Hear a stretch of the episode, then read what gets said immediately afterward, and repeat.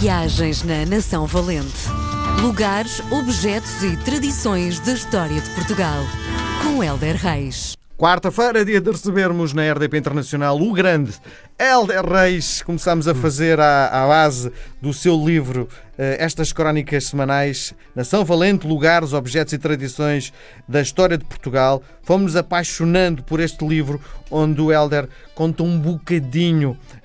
Eu, eu, tenho alguma dificuldade em dizer se é um livro de história, se é um livro de viagens, mas o que é certo é que temos tido conversas muito enriquecedoras, pelo menos para mim. Obrigado. Helder, bem-vindo à RDP Internacional. Miguel. Olá, olá. Eu acho que é um, é um livro de viagens com história. Isso. e é um bocadinho aí que, que vale a pena. Onde se nota muito o teu lado emocional.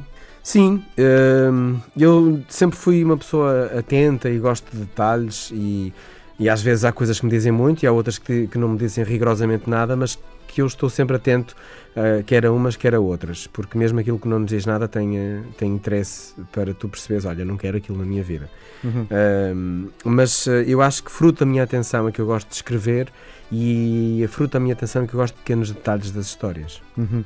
Olha, a pergunta que se impõe hoje tem a ver com a matéria que trazes hoje à, à, emissão. És consumidor de vinho? O vinho é algo que te deixa de sorriso de orelha a orelha? Sim, sim, sou consumidor de vinho. Uh, gosto, gosto bastante de ter a minha garrafeira feliz. Uhum. Um, gosto muito de receber os meus amigos em casa e depois perguntar-lhes o que é que querem beber e, e, uh, uhum.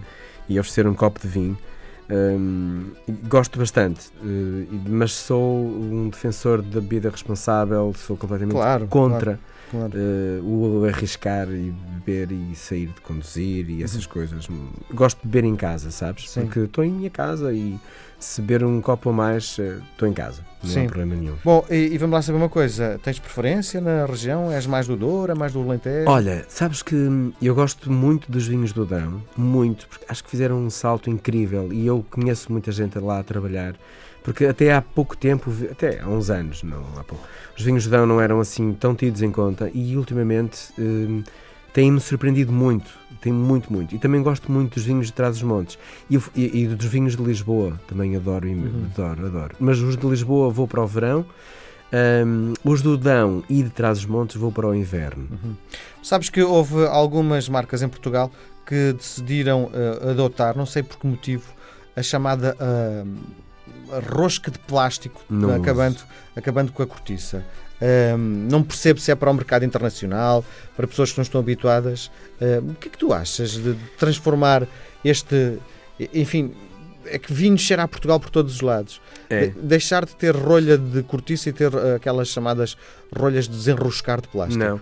Eu, eu não, não gosto. Às vezes eu compro uns vinhos internacionais para experimentar e quase todos vêm, obviamente, com essas rolhas. Uhum. A rolha de cortiça, toda a gente sabe que tem um objetivo no vinho, que é para ele ir respirando. Um, e pá, isso para mim confere uma qualidade muito grande ao vinho e por isso é que um Porto se conserva uh, dezenas de anos, uh, porque precisamente se tivesse uma rolha dessas nunca se conservaria. Uhum. Uh, porque a rolha, a cortiça é orgânica, não é? E, e, para mim, vinho é com rolha de cortiça. Uhum. E porquê é que fazes um capítulo no teu livro sobre a, cortiça? Porque eu adoro árvores e acho que o sobreiro é é a árvore nacional, é uma árvore de. É uma árvore estoica, sabes? Um, um, um sobreiro pode durar 500 anos, é quase uma eternidade, pelo menos para nós é seguramente uma eternidade.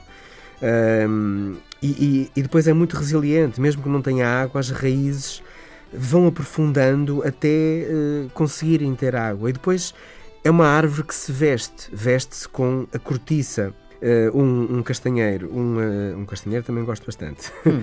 um sobreiro floresce em abril, um, vai assim de abril, maio um, e, e, e, dá, e dá flores e dá bolotas com um chapéuzinho que eu fazia umas brincadeiras quando era miúdo. Um, e a cortiça, curiosamente, que então, tem esta, esta roupa de, da árvore, é retirada entre 8 a 12 anos de cada vez. Portanto, é muito trabalho e é muito tempo de espera para quem faz da vida a cortiça. Nós, como sabemos, somos os, melhores, os maiores do mundo a nível de produção e exportação. Um, há 2 milhões de hectares de sobreiro no mundo inteiro. Uh, e a maior fatia uh, é nossa, o que é algo, algo incrível. Uhum. Tens, é, é, é, redutor dizer que, uh, já percebi que sim, pelo teu discurso, não é? mas tenho que fazer a pergunta, é redutor dizer que a cortiça serve sobretudo para engarrafar as, as garrafas? Não, não, olha, o chão da minha cozinha é em cortiça. Uhum. a cortiça é, do, é, é, é, incrível. Eu hoje, se fizesse a minha casa, eu vivo num apartamento, mas tivesse a fazê-lo de raiz, eu, eu forrava todo o chão a cortiça, porque é de um conforto, é de um aconchego. A cortiça faz guarda-chuvas, faz roupa, faz. Uh, está. Bem, está quase em tudo, porque, aliás, eu, eu descobri que em 1667 eh, a estrutura celular dos seres vivos foi descoberta ao observar a cortiça. Hum. Portanto, é uma coisa incrível. Uh, e depois uh, há muitos pormenores, porque, por exemplo, metade da cortiça é ar, por isso é que ela é muito leve. Eh, é impermeável eh, e por isso é que ela é ótima nas garrafas também. É elástica, é fácil de comprimir, a cortiça dá para tudo. Eh, é ótima para um isolamento. Um centímetro cúbico tem 40 milhões de células. É, é mesmo é de lenta combustão, portanto, colocar, colocar sobreiros na nossa floresta é uma ótima forma de prevenção. Uh, viajou para o espaço porque precisamente é ótima em todos estes aspectos. Um, enfim, e, e, a nível, até no, em Hollywood já usam muito para efeitos especiais a cortiça. Portanto, é mesmo. E o trabalho dos homens da cortiça é uma coisa incrível.